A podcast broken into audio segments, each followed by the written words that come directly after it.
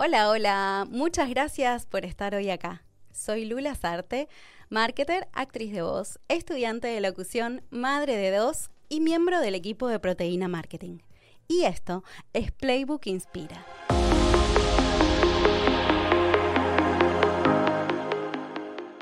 Playbook es un podcast de marketing para marketers creado por Anita Figueiredo y Sebas Pashman que ya está en su tercera temporada. Este episodio forma parte de Playbook Inspira, una serie de entrevistas a personas que admiramos realizadas por Anita, por Sebas o por ambos. Hoy Anita y Sebas se van a dar el lujo de entrevistar a Federico Plaza Montero y a Nicolás Arlenga. Federico Plaza Montero y Nicolás Arlenga son los talentosos creativos socios de De Juju Argentina. Desde su incorporación, en 2020, han liderado la agencia con una visión integral de negocio. Bajo su liderazgo, de Juju Argentina fue reconocida como la mejor agencia independiente de Argentina en el Ojo Local 2022. Han impulsado el crecimiento de la agencia en todos los aspectos, fortaleciendo relaciones con los clientes como Cabify, Rappi, Copel, Unilever, Savencia y Fernet Branca. Fede y Nico trabajan juntos hace más de 13 años, son creativos que disfrutan su trabajo, inspiran a su equipo y perseveran ante los desafíos de la industria publicitaria. Nos encanta tenerlos en Playbook Inspira.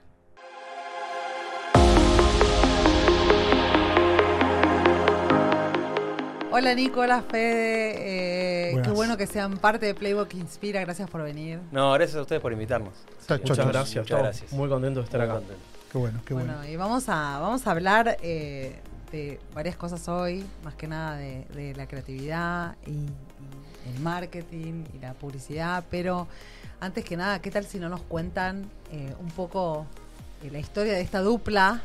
eh, Sí, y ¿cómo, cómo llegan ¿no? a la publicidad? ¿Cómo, ¿Cómo fue que de repente.? Llegar a se la- aterrizaron. encuentran? ¿Cómo se encuentran? Que nos encontramos en la publicidad hace ya 13 años. Sí, 13 años, un montón. 13 años. en Ponce, Buenos Aires. Estábamos en Ponce, Buenos Aires. Eh, fue muy loco porque cada uno tenía su coequiper. Sí, Ah, y ya sí, tenían pareja, digamos. Sí. teníamos pareja. Claro. hicimos un swinger ahí. hicimos, sí, eh, es como una historia de medio de novela. ¿Y cómo haces para darte cuenta que eres mejor la pareja, la otra pareja que no Eh, lo es que como nos la jun- historia de la como- vida, como la ¿no? vida, Como la sí. vida. Lo que nos pasó nos juntó una cafetera. Una cafetera que está, nos quedábamos nosotros. Una cafetera, eh, No, equipo una- no, cafetera. una máquina de Una café. La máquina de café, de café. perfecto.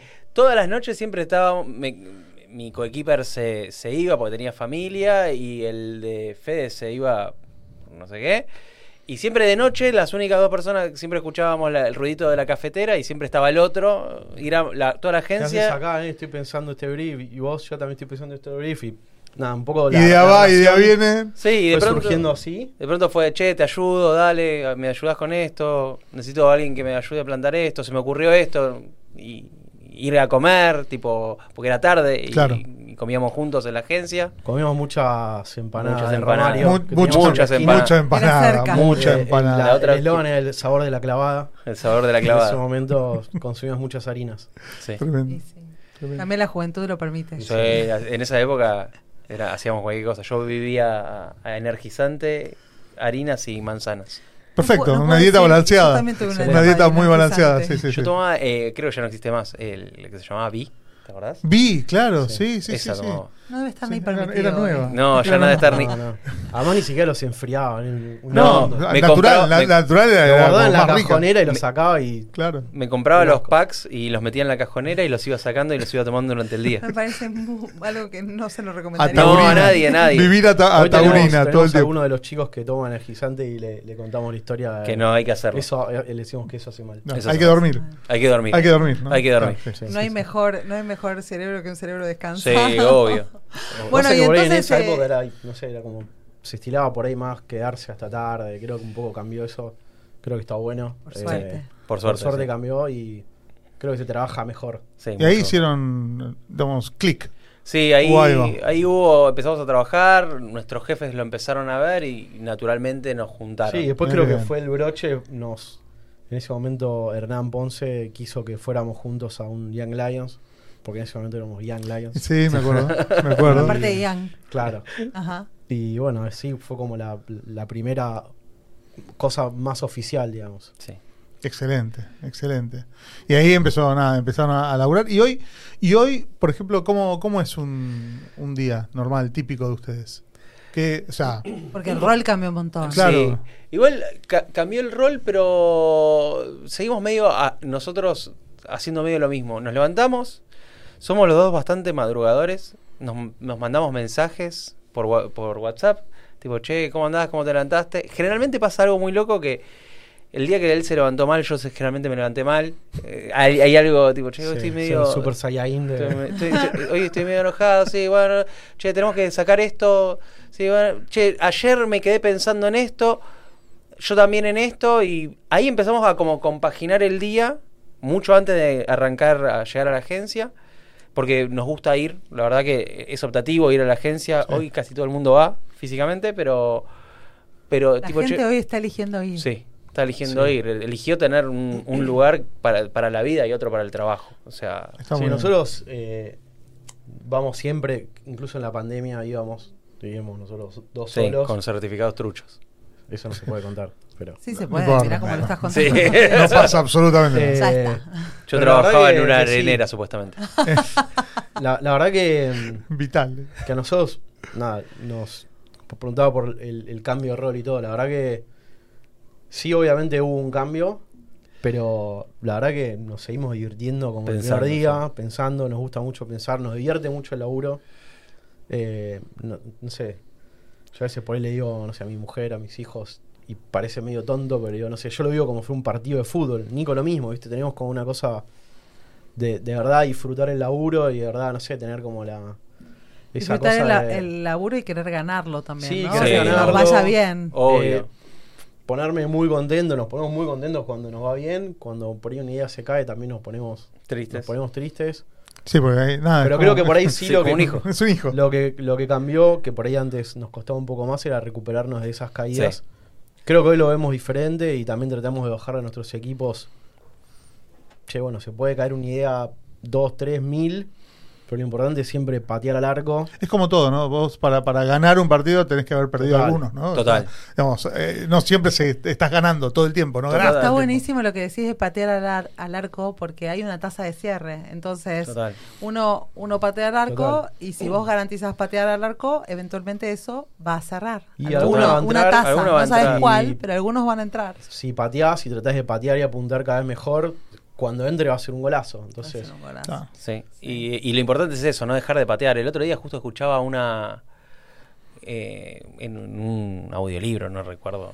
De que, creo que de hecho es un audiolibro mega conocido, el de Hábitos Atómicos, que, Ah, sí. que daban un ejemplo que habían agarrado en un curso y lo habían dividido en dos, un curso de fotografía y a- le dice a un- a- el profesor le dice, "Eh, de acá, los de la izquierda tienen que sacar 300 fotos y, y tienen que traer una de calidad. Y los de la derecha solo tienen que sacar una y tiene Que que ser la mejor foto. Perfecta. Y casual y paradójicamente las mejores fotos estaban del, del- del lado izquierdo. ¿Por qué? Porque ellos habían aprendido con el error y habían estado tirando, tirando, tirando, ensayo y error, ensayo y error. En cambio, los que se centraron en hacer algo perfecto y que fuese lo único. Y, y- Si tenés más tiempo, si lo cuidas más, pero Total. tenés esa única chance. Sí, e- es esa frase de em, lo, lo perfecto es, es enemigo de lo bueno, creo Total. que es. Es, es así, Sí, o sea, que es así. eh, y por eso es patear, o sea, Total. patear. Lo que pasa es que por eso es una profesión que hay que entender. A nosotros nos costó y ahora con el tiempo. Pero es tener que estar todo el tiempo lidiando y manejando frustraciones. Alto nivel de tolerancia Alto a la. Tenés frustración. que, que tener mucha tolerancia y entender y sacarte el chip de la frustración porque si no te caes a los dos minutos. Creo que ahí eh, hay un punto interesante y también es paralelo con nuestro rol de consultores que finalmente que decir es otro. Total. ¿no? O sea, uno aporta Sí. algo y uno tiene que tener el ejercicio de entender, con mucho emocional, ¿no? De entender que no es la decisión de uno. Sí, que el otro se lo apropia o no se lo No apropia. solo la propia. Lo, lo puede usar para bien o para mal, o incluso a veces hacen algún desastre. Sí, no, y lo que te pasa con eso es, nosotros se lo decimos mucho a los equipos muchas veces, es hasta dónde vos podés eh, influir en, en el proceso. Es, si vos hiciste la mejor idea posible, ya está. Ya Después que el otro la pruebe, que gane un festival detrás, por, pero si vos hiciste el mejor laburo posible, eso es lo importante. O sea, porque después de- de- hay montones de factores que uno no domina. Lo que uno podía dominar es hacer el mejor trabajo El posible. proceso. Tal Sí. cual. Sí. Tal cual. Y, y antes de meternos en el tema de hoy, me gustaría que, que cuenten un poco para los que, para las personas que no los, que no los tienen tanto, cuál es el rol que hoy tienen específicamente, qué es lo que hacen, eh, ¿no? En, en Juju. Nuestro rol hoy somos socios y CCOs, o sea, directores generales creativos de, de Juju. Eh, lo que hacemos básicamente eh, es tratar de curar y generar ideas que generen impacto en los clientes a nivel negocio, a nivel creativo, de reputación también para los clientes y para la agencia, obviamente. Eh, ese es hoy nuestro rol puntual. Eh, Y también, bueno, puntualmente ahora estamos, eh, no hace tanto que estamos en este proyecto de Juju, van a ser a tres años, tres años ya hace.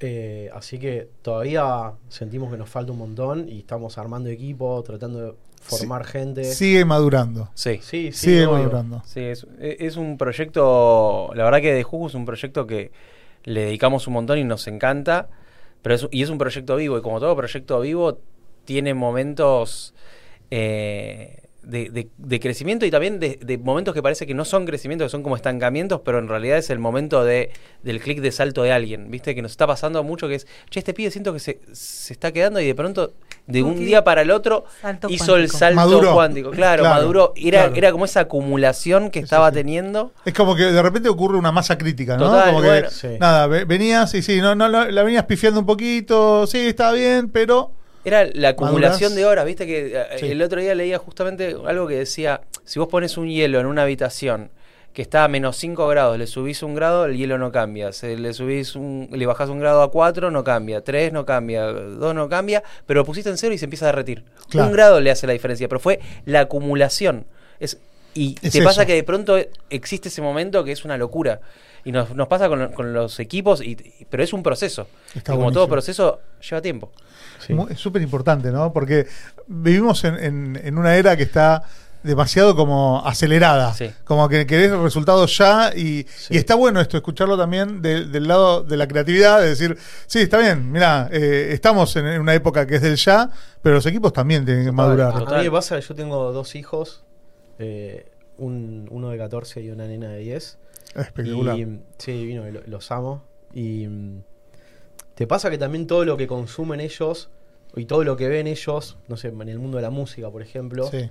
Y ven como que, o, o por ahí el, el discurso de, de- de esa gente lo hace ver como todo extremadamente fácil y que pasa y que estás pegado, como le dicen Como ellos, de un día para el otro. Sí. Y no es tan así, ¿viste? No. No. Digo, por ahí hay algunos que tienen la suerte y están tocados con la varita. Sí, o las pero creo que el resto de los cuentan. mortales, nada, tenemos que meterle, meterle, meterle, meterle para empezar a, Sí, a sí. ver, a ver sus frutos. No, y muchas veces es una, la punta de un iceberg, ¿no? que de repente totalmente. pareciera como que, ah, y la pegó, pero hace 10 años que viene trabajando Total. para pegarla. Total. Este, no, no, no. Y después Como el caso de ustedes, de repente un, Sí. dos, tres, agencia del año. Pero es algo de construcción. Pero no fue tan así, ¿no? Y Y- también algo de que a nosotros nos pasa, porque la verdad que somos bastante exigentes, sobre todo con nosotros mismos somos muy exigentes. Y nos pasa que por ahí en un momento, no sé, con lo que decís de- del festival o de los premios, por ahí vas a levantar un premio, bajaste y al otro día, che, estamos en cero. Claro. Necesitamos eh, Volviste a empezar. para- Sí. para Tabula. Y para el año que viene pase lo mismo. Sí, Claro. de hecho, lo que decías, ¿no? De, de- de lo del festival, a nosotros nos pasó, salimos a agencia del año, volvimos a la agencia y con Fede dijimos, ya no somos nada, tipo, Ya está. ya está, se acabó. Y, y agarramos, y de hecho, la, así- y la semana que viene tenemos, ar- armamos una reunión con toda la agencia para ver, chicos, que no parezca un One Hit Wonder, o sea, Claro. hay que, Hay que sostener ahora, Hay que ¿no? mantener. Claro. Se nos Claro, dio claro. por segundo año consecutivo, pero pero la verdad que este año eh, estábamos muy nerviosos porque es más difícil defender el, El el título. cinturón que ir a Total. ir así de, de guapo nomás. Qué bueno. Qué Bueno, bueno. nos metemos en el tema. Vamos, dale, dale, dale, vamos, a- vamos con una pregunta así fácil. ¿Cuál es el rol para ustedes que tiene la publicidad hoy? ¿Quién empieza? ¿Cuál es el rol de la publicidad Sí. hoy? ¿Cuál es Eh, el papel? Yo creo que el, el rol sigue siendo el mismo de siempre, que es em, hacer a las marcas famosas, eh, hacer que las marcas gene- generen una identidad, salir del genérico, Em, yo no estoy en contra de- del bien público para nada, pero creo que, que las marcas, hoy el rol, muchas veces se confunde que parece que las marcas están destinadas a, a salvar el mundo. Y tenemos que acordarnos que también las marcas están para hacer dinero, hacer, Ne- necesitan ser rentables. rentables. Total. Eh, creo que se está empezando a recuperar y aparte lo por- creo que la- la- las- el rol de la publicidad sigue siendo el mismo. Yo creo que creo Sí, eso. Yo sí creo que por ahí hoy, eh, por ahí el desafío de la publicidad o de la comunicación es que tiene que ser más honesta que antes, porque yo creo que hoy la gente no, no le puede vender cualquier cosa No.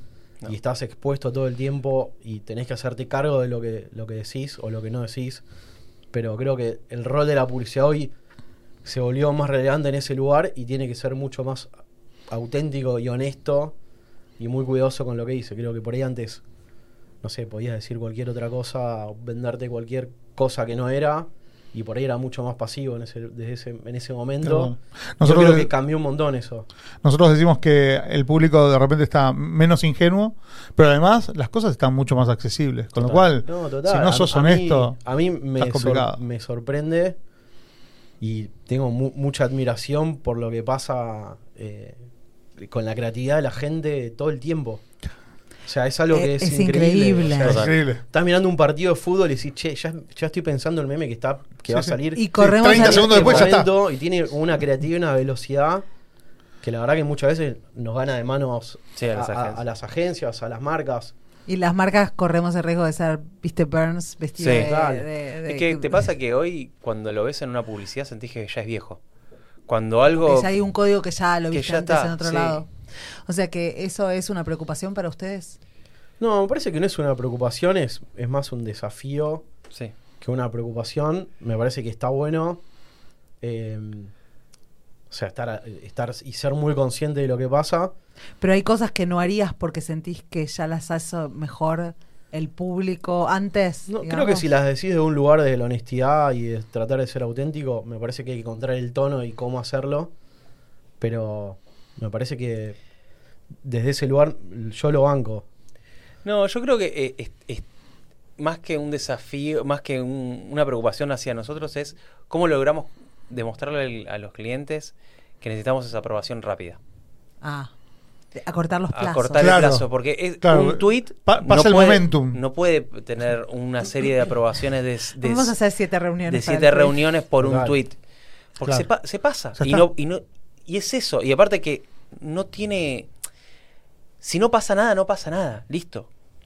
Pero no ponerle la carga de un comercial a un tweet. Porque para que pase eso, tipo, de que genere lo que genera en la gente es...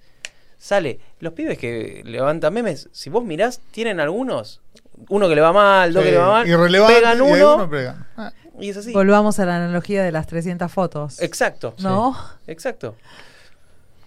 ¿Y cómo haces una máquina productora de esas 300 fotos? Con, con- porque también está la otra conversación que es la del riesgo, ¿no? O Sí. sea, eh, porque digo, desde el lugar de una agencia, eh, el riesgo lo corres, por supuesto que la agencia está involucrada en ese riesgo, Obvio.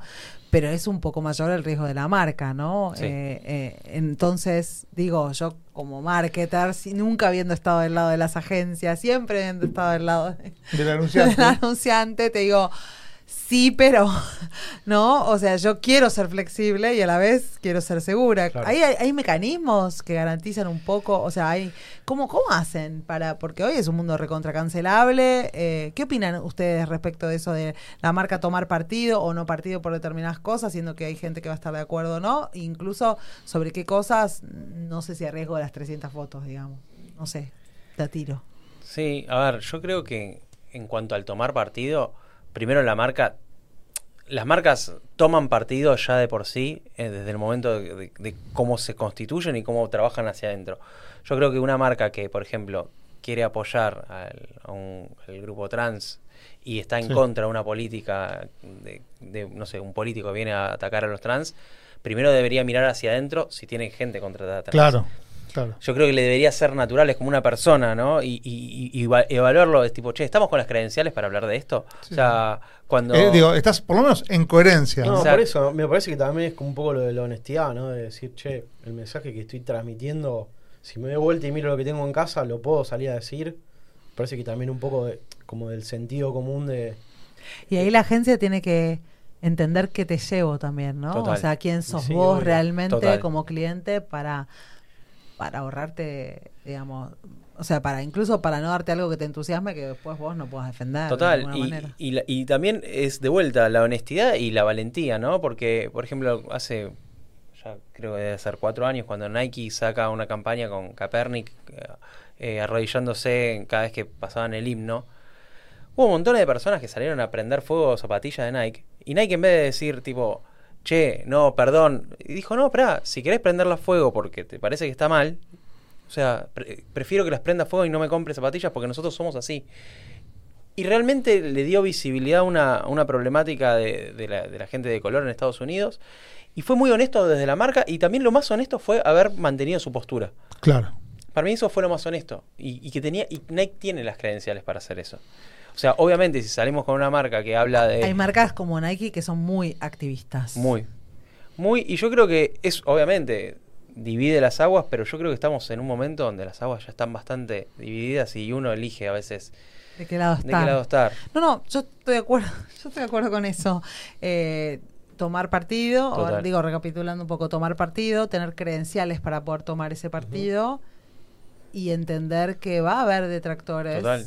Y saber que, bueno, No, eso sí, sobre a qué- a quién querés del Sí, otro sí. lado, Y ¿no? coherencia, coherencia y honestidad. Total. O sea, no, no salir con algo que no, que no es. Ahora, eh, en este proceso, sí, la creatividad juega un, un papel, ¿no? O sea, le aporta algo a, a la mesa y, digamos, tiene que ver con cómo la marca termina desarrollándose hacia la afuera, cómo termina contando su historia, cómo, cómo se construye ese, ese storytelling. ¿Ustedes co- con- consideran que, digamos, que el rol de la creatividad es, digamos, desarrollar ese storytelling? ¿Cómo, ¿Cómo lo viven en el día a día? Porque de repente me imagino que hay un anunciante que definió cosas, ¿sí? Para su marca y ustedes tienen que decir, bueno, ¿y ahora cómo se expresa esto? ¿Cuál es el papel de la creatividad en, en- en este, en este camino? El papel de la creatividad es, para mí, lograr tocar una fibra en la otra persona, en el, consumidor. Eh, hay un ejemplo que no sé quién lo habrá inventado, pero me parece muy bueno para, para ejemplificar qué es la creatividad. Eh, y es una vez alguien lo ejemplificó como dice, imagínate que vos vas de tu casa al trabajo todos los días haciendo el mismo camino en el auto em, y te cruzas en el primer semáforo un tipo que vende soquetes y, y empieza a decirte soquetes, soquetes. Ah, para ustedes, para estos soquetes son especiales para gente que usa anteojos, no sé qué cosa. Te saca una sonrisa, te hizo un chiste. No necesitas soquetes, seguís. Dos cuadras después hay un tipo que dice soquetes, soquetes, soquetes, 50 pesos ese soquete. Pasás. Al otro día te lo vuelves a cruzar. Ah, volvieron los anteojos. ¿Saben? Volvieron porque hoy hay un descuento especial para las personas con anteojos que están casadas con gente con bigotes. Así que te saca otra sonrisa y ya empezás a empatizar. Vas al otro, a- al otro, al otro semáforo. El otro soquetes, soquetes, soquetes, soquetes. Pasás. Al tercer día abrís el cajón y tenés los soquetes rotos. ¿A cuál de los dos le compras? Olvídate. Ese es el rol de la creatividad, encontrar la forma de tocar la fibra para sacarte un producto que tal vez es un genérico y, y lograr que genere una conexión con vos. Ese es el rol para mí que define la creatividad. Hermoso. Está bueno, bueno. ¿Querés sumar algo más? Me parece que... Lo dijo todo. hermoso. Estuvo muy Lo bien, ¿eh? dejamos Estuvo muy ahí. bien. O sea. ¿Y cuándo nos damos cuenta que es arte? ¿No? Porque la Ah, creatividad bueno. es arte, ¿no? O sea, tiene, tiene arte. E- Es un ejercicio Sí. artístico, ¿no? Pero ¿cuándo nos damos cuenta si ese arte le sirve al negocio? O sea, ¿cómo te das cuenta que algo es bueno para impulsar una marca, para hacer crecer un negocio? O que es bueno porque es brillante. per se. listo. ¿Viste? Hay Y cosas que son buenas porque vos decís, Vos ah, está Dios, buenísimo. qué obra maestra esto, ¿no? Porque realmente uno se cruza, pero no me ayuda a vender esto. O, o nada, se les da eso, lo vemos eso en, en una agencia. eh, ¿Usamos eso de filtro, ese criterio de...? Eh, yo creo que hoy está todo bastante por ahí más, eh, más, más complicado si lo queremos enfocar 100% al arte. Eh, creo que también en contexto país, por lo menos en Argentina, todo se volvió un poco más táctico y, busca un objetivo más puntual de ventas o lo, o lo que sea. Eh, pero yo creo que lo que vos decís de la, si la publicidad es arte, creo que tiene algo, o por lo menos tiene la sensibilidad de, de los creativos por detrás que están pensando. Eh, después no, no, no, sabría decirte si un comercial que es más artístico puede llegar a, a atraccionar más, más ventas. Me encantaría que sí, porque podríamos ser más esos comerciales. Yo creo que somos fanáticos, no sé, ves los comerciales de. Los típicos comerciales, los de, los de Sony, los de Cadbury, comerciales que decís, che, esto es un- una cosa mucho más artística. Creo que hoy es más complicado poder vender ese tipo de contenidos. eh, siendo Sí, en este contexto, ¿no? Es un contexto muy contexto, demandante. Igual para mí hay, eh, está buena la pregunta porque para mí es una pregunta que la respuesta también tendría que ayudar a los creativos para lograr saber cuál es la diferencia. Para- en el arte lo importante es la firma del artista. Es cierto. Es la firma del Sí. artista. O sea, yo, si bien existe el arte por encargo, de hecho, eh, el Guernica de Picasso fue arte por encargo, lo importante era Picasso. Que Picasso hiciese ese. Sí, no ese era cuadro. cualquier No era. escena representada por cualquier persona. Por cualquier persona. Lo importante era Picasso. En la publicidad lo importante es el cliente. Eso es lo importante. Entonces nosotros tenemos que hacer lo mejor para el otro, no en nuestro, en nuestro favor. ¿Y qué pasa? Es la diferencia entre arte eh, y, y publicidad.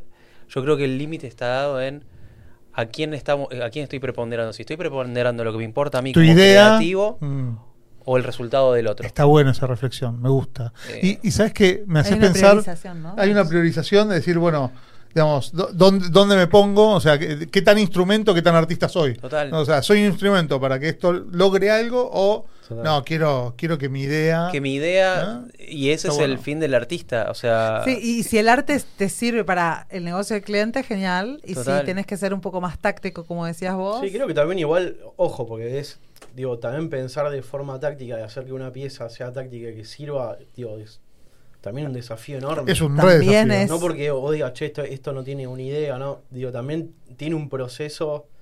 Más eh, táctico no es de peor calidad. no. ¿Sabes No, que no, esto- son objetivos diferentes.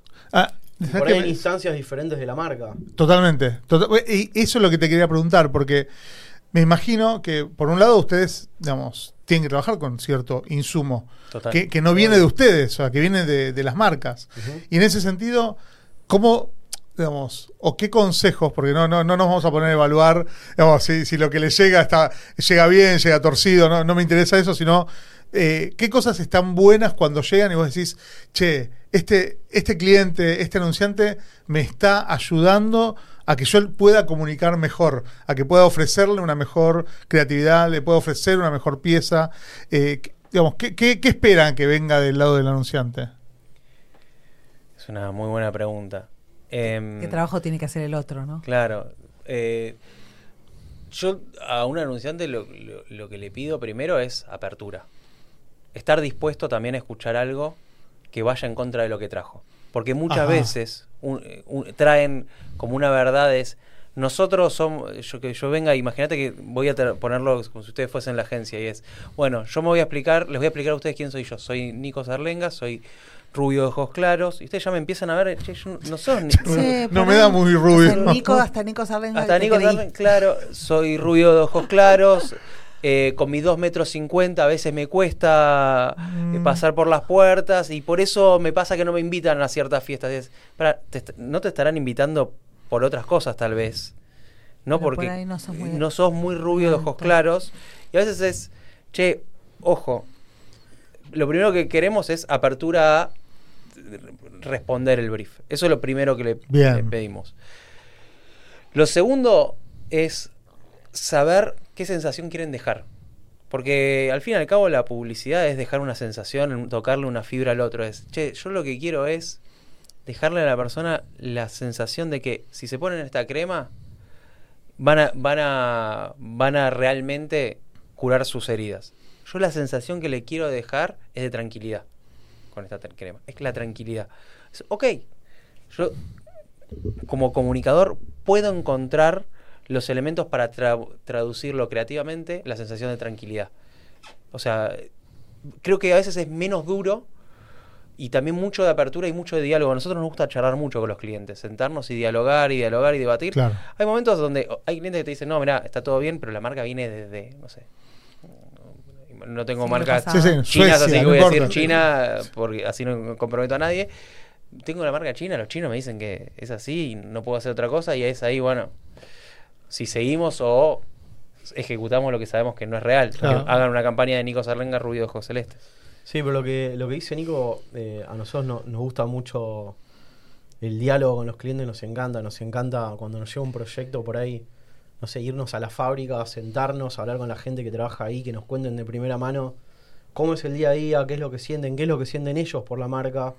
Y a partir de ahí empezamos, lo que nosotros hablamos siempre de amplificar verdades, en vez de generar percepciones. Entonces, sentándonos con la gente que trabaja, charlando desde ese lugar, siempre nos tenemos un montón de, de- de cosas que nos sirven después para poner en la mesa y empezar a trabajar con eso. Qué Eso bárbaro, para ¿no? nosotros es- el contacto con la cosa real. Es algo que ¿no? nos, nos Total. encanta hacer y la verdad que no- nos siempre, no- nos, por lo menos nos abre al diálogo y poder em- empezar a, a charlar con verdades en la mano. Que por ahí te llega el, el brief, que está buenísimo porque es el primer puntapié, pero después meterse un poco más profundo y entender de primera mano cómo es un, un poco el día a día, qué sienten, qué... no- nos ayuda un montón eso. Total.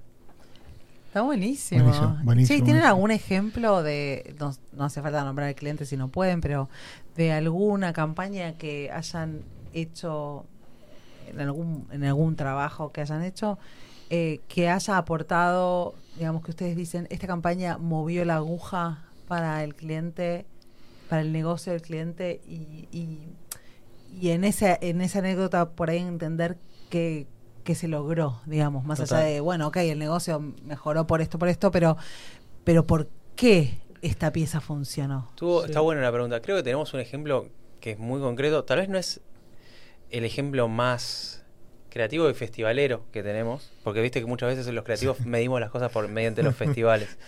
Os voy a Eh, hacer una pregunta de La, eso. la vida es eso que pasa entre festival y Este festival. festival. Sí. Eh, el ejemplo es Milk Out. Ajá. Milk Out me encanta. De. Frank, ¿no? Es Frank, hermoso. Eh, nosotros, voy a tratar de hacerlo más corta la historia posible. Milk Out, nosotros, eh, cuando tomamos la marca, no sabíamos ni qué era. Pensábamos que era una barrita de Milka, realmente. Ah, Mirá. realmente. Ah, Dios cero. mío. No sabíamos Nada, qué era. no, no era una marca para ustedes. Para nosotros no era una marca. Para ustedes y para mucha gente igual. Claro, seguro. Sí, y nos, que- sí, pasó nos que pasó el eso. cliente que, es, que tiene todas estas cosas nos, nos dijo qué es lo que quería y tuvo apertura. O sea, porque lo que quería era, nos mostró eh, ese estilo Lure Park de, de tostada que pasa y, dijimos, che, pero esto se te va a empatar con otras cosas, no, debe haber algo más interesante para decir. Bueno, sí, podemos ir a la fábrica, sí, nos, nos llevan a la fábrica en Frank. Y en el intervalo, donde vamos a. Nos dicen, bueno, si quieren, les dejamos para que conozcan el pueblo. Eh, no habíamos almorzado y salimos a tratar de comer, estaba todo cerrado, era el horario de la siesta. Y le íbamos preguntando a la gente, tipo, che, ¿qué hay acá para comer? Y dice, no, bueno, tenés algo sano, te decían, que es la estación de servicio que venden unos sándwiches de milanesa, eso era lo sano. Eh, y, te- pero- y todos terminaban con la misma pregunta, ¿ustedes qué hacen acá?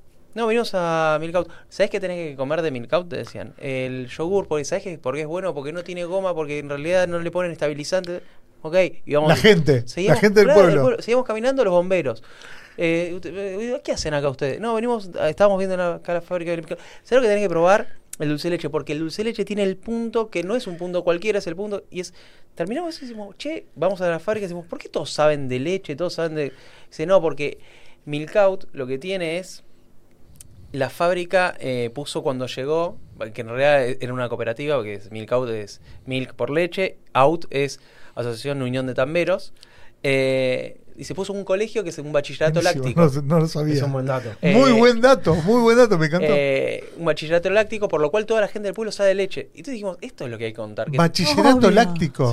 Sí. Y ustedes trabajaron para la marca un Reason to Believe, que a veces no se trabajan los Reason to Believe. Y, y la gente, o sea, empezó a asociar ese lugar con calidad y la marca ganó increíblemente. Es Bueno, un- Sí. Hoy pasamos, nosotros cuando agarramos la marca era la séptima de Argentina. Hoy es la tercera y la misma empresa compró Ilolai, que era Sí. su rival tipo, Histórico, histórico, claro. la compró.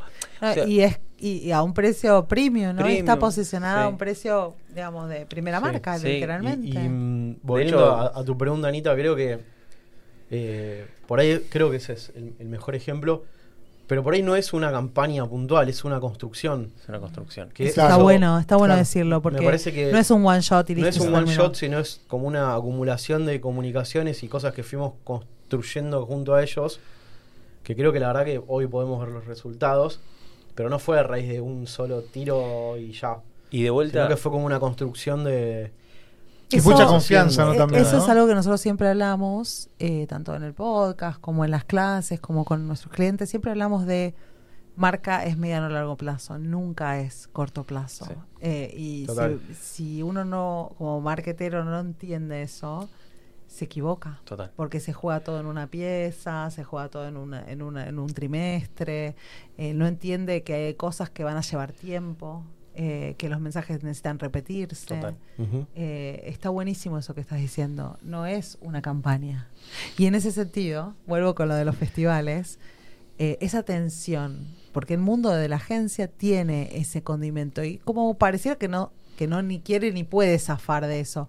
¿Qué le aporta eso al anunciante? A, digamos, porque a veces a mí como como como históricamente anunciante me cuesta más ese es eso, ¿no? Como que digo, me encantaría que mi agencia no se preocupara por eso. Obviamente todas se van a preocupar y listo, Sí. pero digo, y si no se preocupa por Sí, eso sí, es tan buena pero agencia, pará, pero por sea, otro lado, si no tiene la, digamos, El glamour, si no tiene el glamour o no tiene un par de estatu- estatuillas no sé y si no le sé creo, si me que- o sea, es un reason to believe. Entonces, no, digo, yo no sé si, si es un tema demasiado político para charlar en un video podcast, pero nos dan su take en ese sentido. ¿Por qué sí? ¿Por qué sí esto y A por a ver, yo creo que para empezar, el premio no tiene que ser nunca el brief.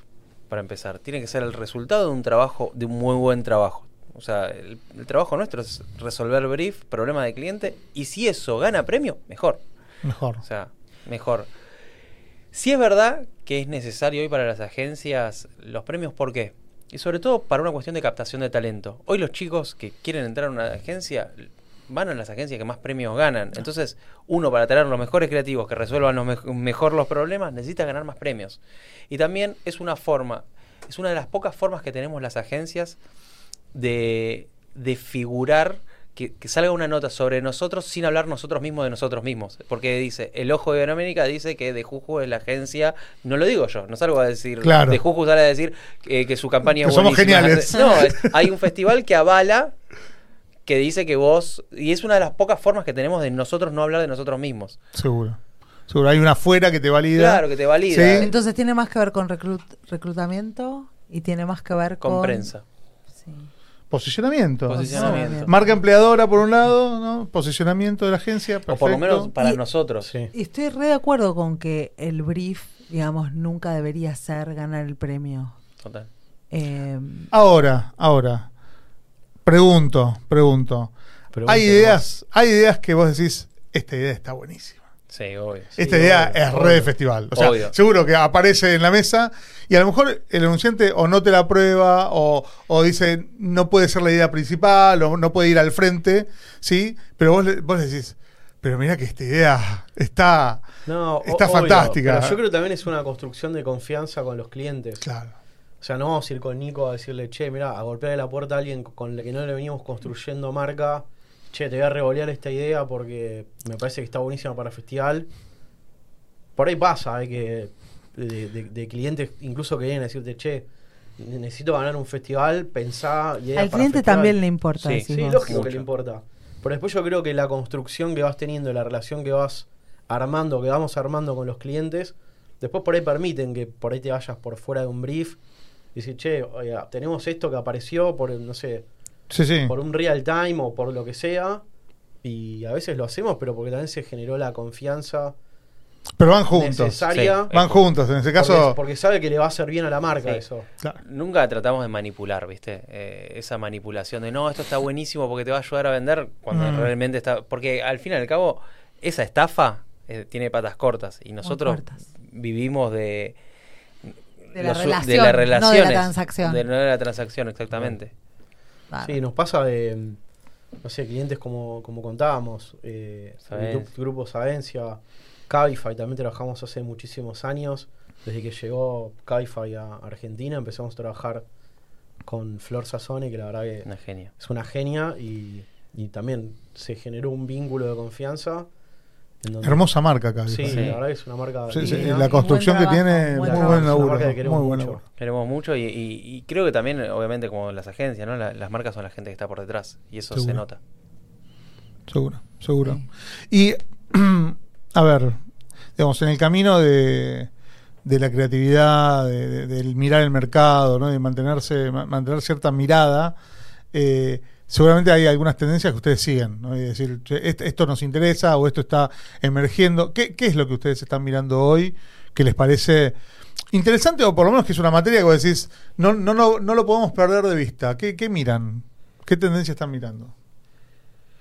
Uh, TikTok. eh, no, TikTok. TikTok. Claro. Bueno, TikTok no. hay que mirar, Cómo ¿no? la Sí. gente produce cosas en, en No, TikTok. no me interrumpas, estoy trabajando, le, le dice, le dice, el otro día escuchamos en, en- en otro podcast, nos, nos contaba Jimé Díaz Alarcón, que le dice a su hija, cuando está mirando TikTok, le dice, no me interrumpas que estoy trabajando, es gracioso, ¿no? Está muy bien. Eh, pero es un poco, ¿no? Sí, sí, TikTok. Yo, la- la- ¿Qué más? Que tengo un signo de pregunta igual, que no, no sé en qué de- devenirá, es la inteligencia artificial.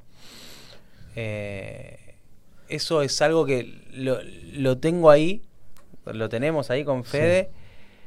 Sabemos que es una herramienta.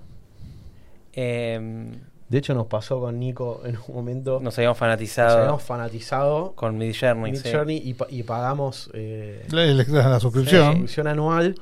Eh, Y y, ahora no y estábamos todo el tiempo ta, ta, ta, ta, ta, metiéndole, metiéndole, poniendo prompts, metiendo cosas. Creo que para mí, no sé, me quizás eh, me vuelvo a agarrar otra vez. Está medio en el péndulo y como ahora estoy más para el otro lado que siento que veo inteligencia artificial y siento que es todo igual. Todo parecido. Pero la verdad que, eh, digo, negarlo sería como muy tonto. Bueno, me no parece sé. que es, para nosotros es una gran herramienta. Sí, creo que a, a- a mí me, me gustaría entender si, cómo podemos usarlo como un aliado para ese trabajo que no tiene tanto valor agregado.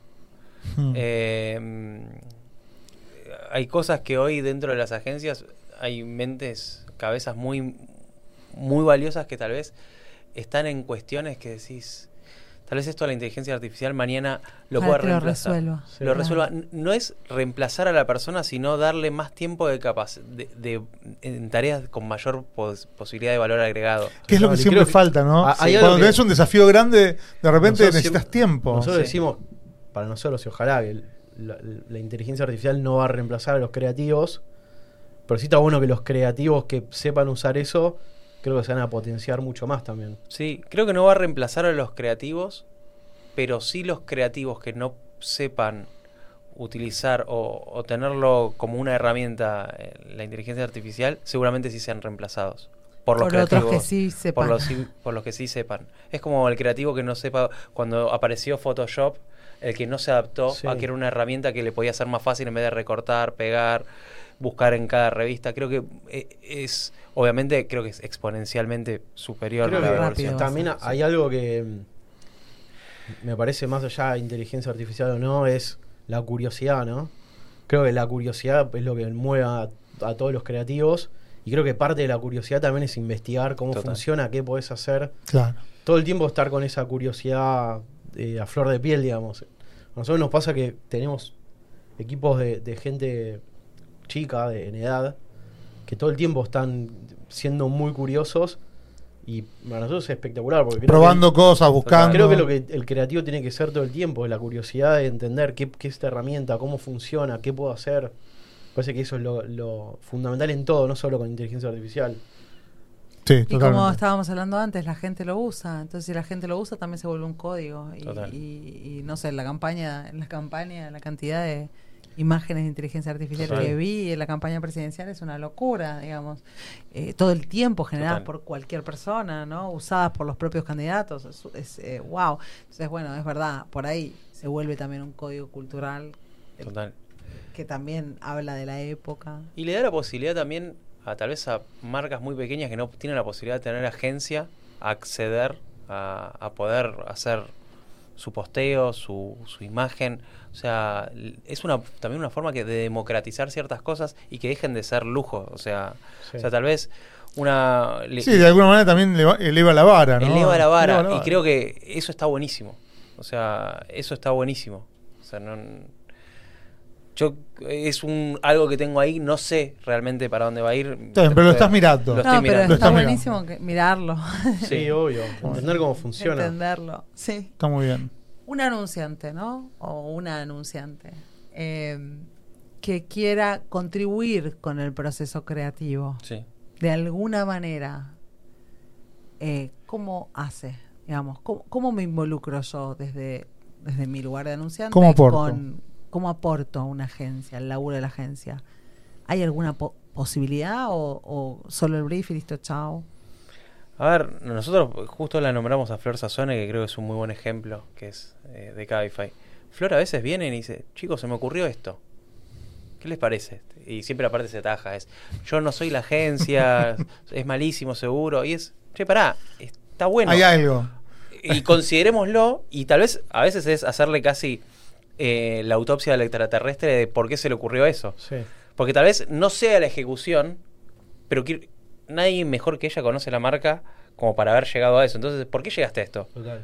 Y ¿Qué es, lo que está atrás ¿Qué de es lo que está atrás a, de a esto? nosotros nos pasa eh, uno de los mejores creativos con los que trabajamos es marketer y es Machado. Sí, sí, te hace sentir es un choto es todo el un, tiempo. un tipo con el que te sentás y te viene con propuestas Y no le es pones una creativo. idea. No, Él, es, él es un marketer, pero él es un excelente creativo. era el marketer de Burger King, ahora es de Notco. Nosotros trabajamos Burger King y ahora estamos trabajando en Notco también algunos proyectos con él. Y la verdad que es Mil veces. hermoso escucharlo hablar porque vamos con una idea y te la da vuelta y te la lleva para otro lado. O incluso él también propone, le tenemos mucho respeto, así que Te la nutre. Total. No, Te- obvio, te- y pero se a, da a un nosotros nos, encanta poder trabajar de esa forma. Está bueno. Está bueno. No- nos parece que siempre salen cosas mejores. Qué bueno eso, ¿no? Entonces, eh, A ver. Hablamos recién de, de la mirada, hablamos de, de nutrirse, ¿sí? Y mm, seguramente hay cosas que ustedes, no sé, consultan o miran o leen o, o ¿viste? no sé, seguís algún canal en, en, en YouTube. Eh, hay, hay temas que, que no tengan que ver capaz con el mundo de, pu- puntualmente de la creatividad, de los anuncios, de la publicidad, de- del marketing que, que, miran, o sea, o, que, o que les gusta seguir, o que, que tienen, tienen interés y que son cosas que vos sabés que te nutren igualmente. A mí particularmente me gusta mucho la música. También soy músico, entonces tengo como mi costado, más allá de, de la publicidad, que es algo que amo, también tengo mi pasión con la música, ¿Qué tocas? a- eh, la guitarra y canto en una banda. Mirá. Eh, después se las Es paso. que Muy si quieres pasar el chivo, vamos, tenés Se un llama- lugar. se llama Los Últimos. Los últimos. Es, es una, una ¿Los, banda- los encontramos en Spotify? Sí, está en Spotify. Bueno, podemos buscar los últimos en Spotify. Sí. Está bien, perfecto. Eh, pero nada, yo tengo como todo ese costado que me encanta, lo tengo más como por ahí como un hobby, pero sí consumo mucho el universo de la música. y eso te mantiene también. Sí, recontra, es mi, mi forma de hacer terapia, es juntarme a ensayar. Espectacular. A mí leer me gusta mucho, yo leo mucho, trato de, de- de leer, la- y cuando no estoy leyendo, ir con un audiolibro o en el auto, o cuando salgo a correr o cualquier cosa. Y después me gusta mucho charlar. Eh, creo que a veces ap- aprendo mucho charlando de gente, por ejemplo, yo eh, estoy en una agrupación en, en Huracán, yo soy hincha y fanático de Huracán. Eh, Muy fanático. muy fanático. Y, y a veces una de las cosas que, de las que más aprendo es de juntarme con gente que no tiene nada que ver conmigo. Nada que ver. Nada, Nada que ver con tu, con tu ecosistema. con mi Nada que ver. ecosistema y, y que te une ese interés. que te une ese interés, pero que tal vez es lo único que te une y que nunca te unirías en otro ámbito de la vida y no te hubieses cruzado.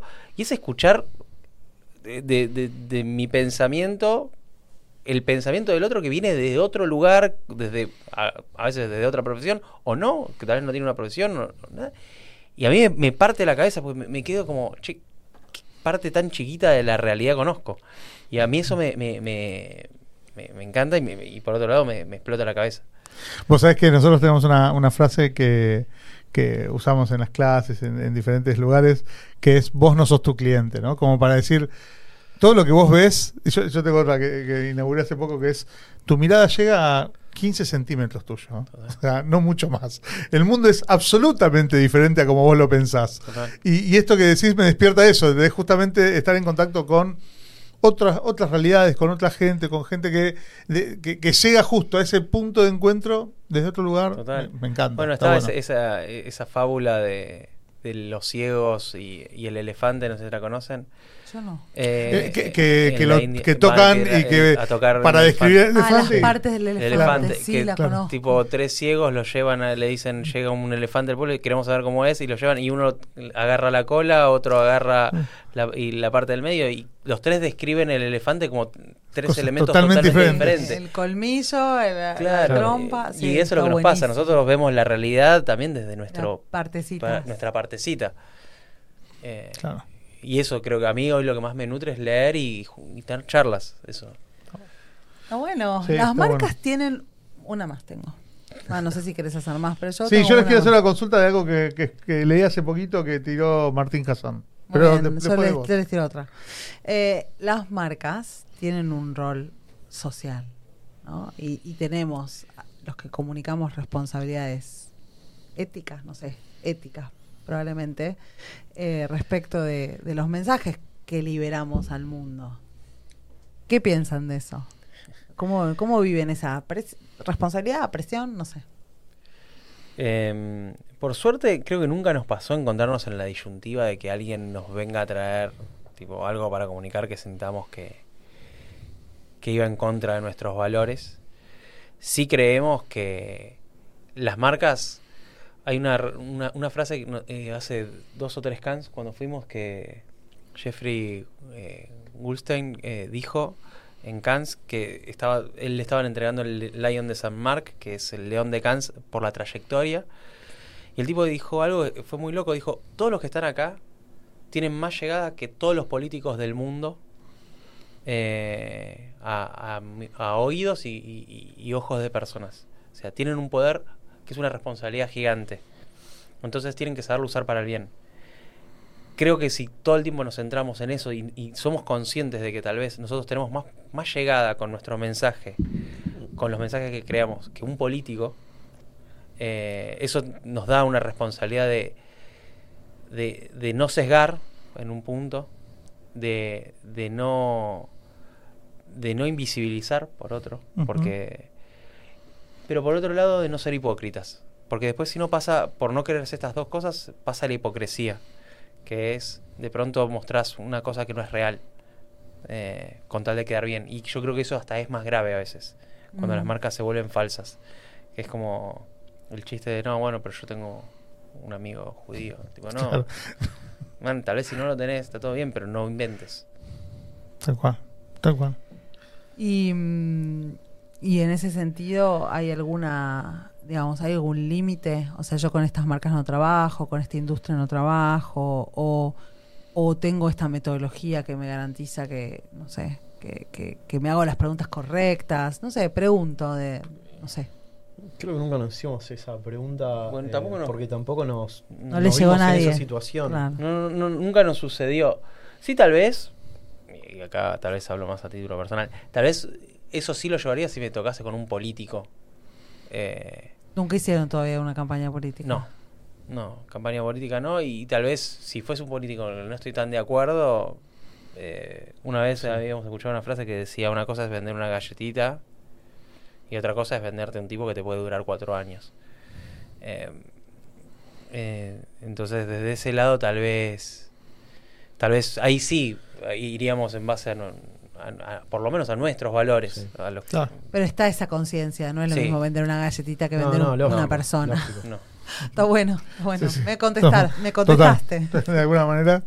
Eh, no, yo le- le- justo les decía, hace poco eh, leí, no sé, algo que, que compartió Martín Hassan, que decía, eh, el meme mató al spot, ¿no? En un contexto de justamente de reflexión acerca de cómo de repente, esto que hablábamos hace un rato, le- digamos, la generación de contenidos por parte de la gente toma un espacio muy importante en lo que uno consume a lo largo del día, ¿no? De la comunicación y, y demás. Entonces, a mí me interesa nada, ver cuál es la mirada sobre eso, ¿no? Decir, che, ¿el meme mató al spot o el spot todavía tiene su lugar, tiene su uso? ¿Cómo, cómo, Yo, cómo no, yo no, estoy tan de acuerdo. Yo tampoco. Bueno, Eh. por eso lo trajimos. No estoy tan de acuerdo. Yo creo que para mí, a lo sumo se complementan. Exacto. Pero para mí una cosa no anula a la otra. Me parece que el poder de, de- de un buen spot, de una buena historia, me parece que eso no se va a poder reemplazar nunca. Me parece que están buenísimos los memes. Yo soy, consumo memes. Todos consumimos memes. Pero para mí no, no lo mató para nada. Para mí es algo, es una nueva forma de comunicación a lo sumo, pero Hay formatos nuevos Sí. Para contar las historias. Sí. digamos. creo que es una herramienta más o una, una forma de comunicación más que para mí no, no por eso mata al spot, para nada. Sí, yo creo que ningún meme construye una marca todavía. Eh, y Qué buena frase. Ningún meme construyó una marca. Me, me gusta. Sí, ¿eh? lo- Eso va, va al libro. Va- va- Va al no, libro. y acá abajo en el cosito. Acá aparece. sí, aparece. En, Eh, los- un spot sí. Eh, y creo que yo desconfío cada vez que alguien dice que algo mató a otra cosa. Mataron a la radio y apareció Spotify. Mataron, aparecieron los podcasts. Mataron a la tele y seguimos mirando la tele a través de otras plataformas, pero la tele no se murió.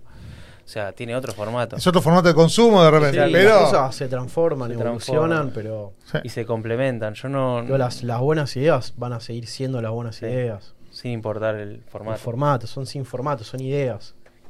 y después ves cómo las contás. Totalmente. Está buenísimo. Hagamos la ronda relámpago. Vamos con la ronda relámpago, dale, Anita. Muy bien, y con esto cerramos. Claro, buenísimo. Eh, me encanta a mí la ronda relámpago Ronda porque relámpago. se me ocurrió a mí. Y yo estoy muy enamorada de mis Obvio, propias ideas. Vamos uno y uno, ¿no? Dale, eh, sí, vos empezás con uno y yo, y yo le pre- pregunto al otro. Bueno. eh, un proyecto creativo del que estén especialmente orgullosos. oh. Creo que podría decir eh, o algo de no sé, creo que voy a decir un día sin Whopper. Y bueno, pensé que ibas a decir es otro, pensé que ibas a decir. no importa. Gran, gran, muy bueno. un día muy sin bueno, Whopper. Triste, muy, triste. Ah, Eh, bueno, pero generamos cero ventas, pero estuvo bueno. Estuvo muy ah, bien. muy bien, muy bien. Eh, tu fuente de inspiración diaria. Eh, las conversaciones, creo. Las conversaciones. Muy bien.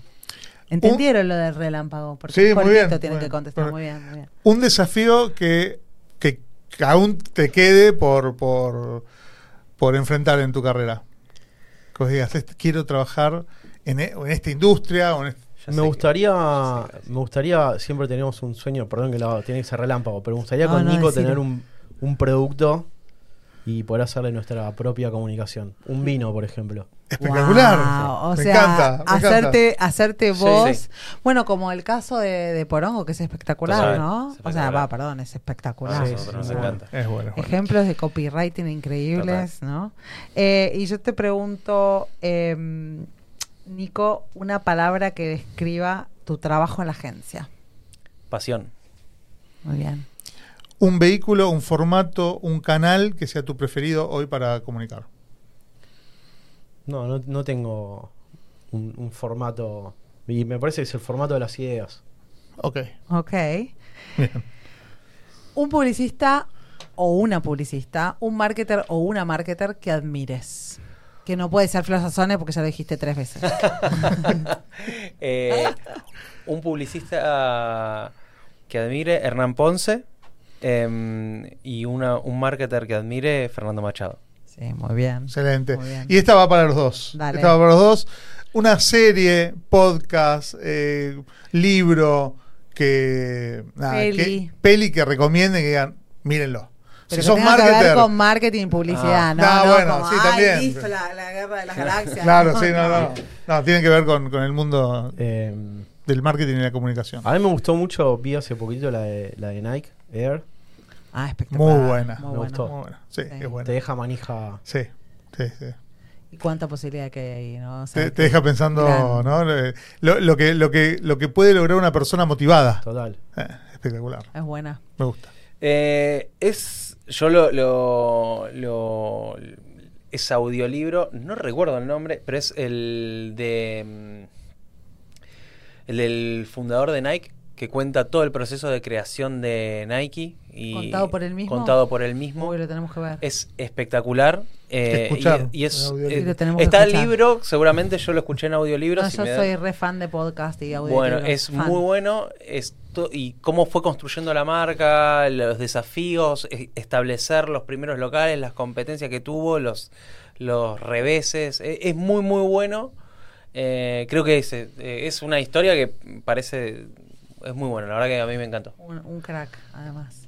Bueno, Bueno, espectacular. eh, Nico, Fe, qué alegría No, haberlos tenido. alegría Yo no. quiero eh, cerrar diciendo que para nosotros es un placer que hayan venido, pero especialmente porque dupla, ¿no? Creativa, publicitaria, argentina, uno se imagina gente que dentro del estereotipo ustedes no encajan. Eh, nos encanta eh, la humildad que tienen, la claridad de las ideas y, y son, son gente distinta y Muchas los gracias. queríamos tener por, por Muchas eso, gracias. ¿eh? Muchísimas gracias. verdad, Gracias. muchas Muchísimas gracias. gracias. Estuvo muy lindo. Estuvo muy lindo. ¿Se sintieron cómodos? Recontra, la verdad que estuvo Bueno, buenísimo. Nosotros también. Bueno, recomiéndennos. Perfecto. Gracias por venir. Muchas Muchas gracias. gracias.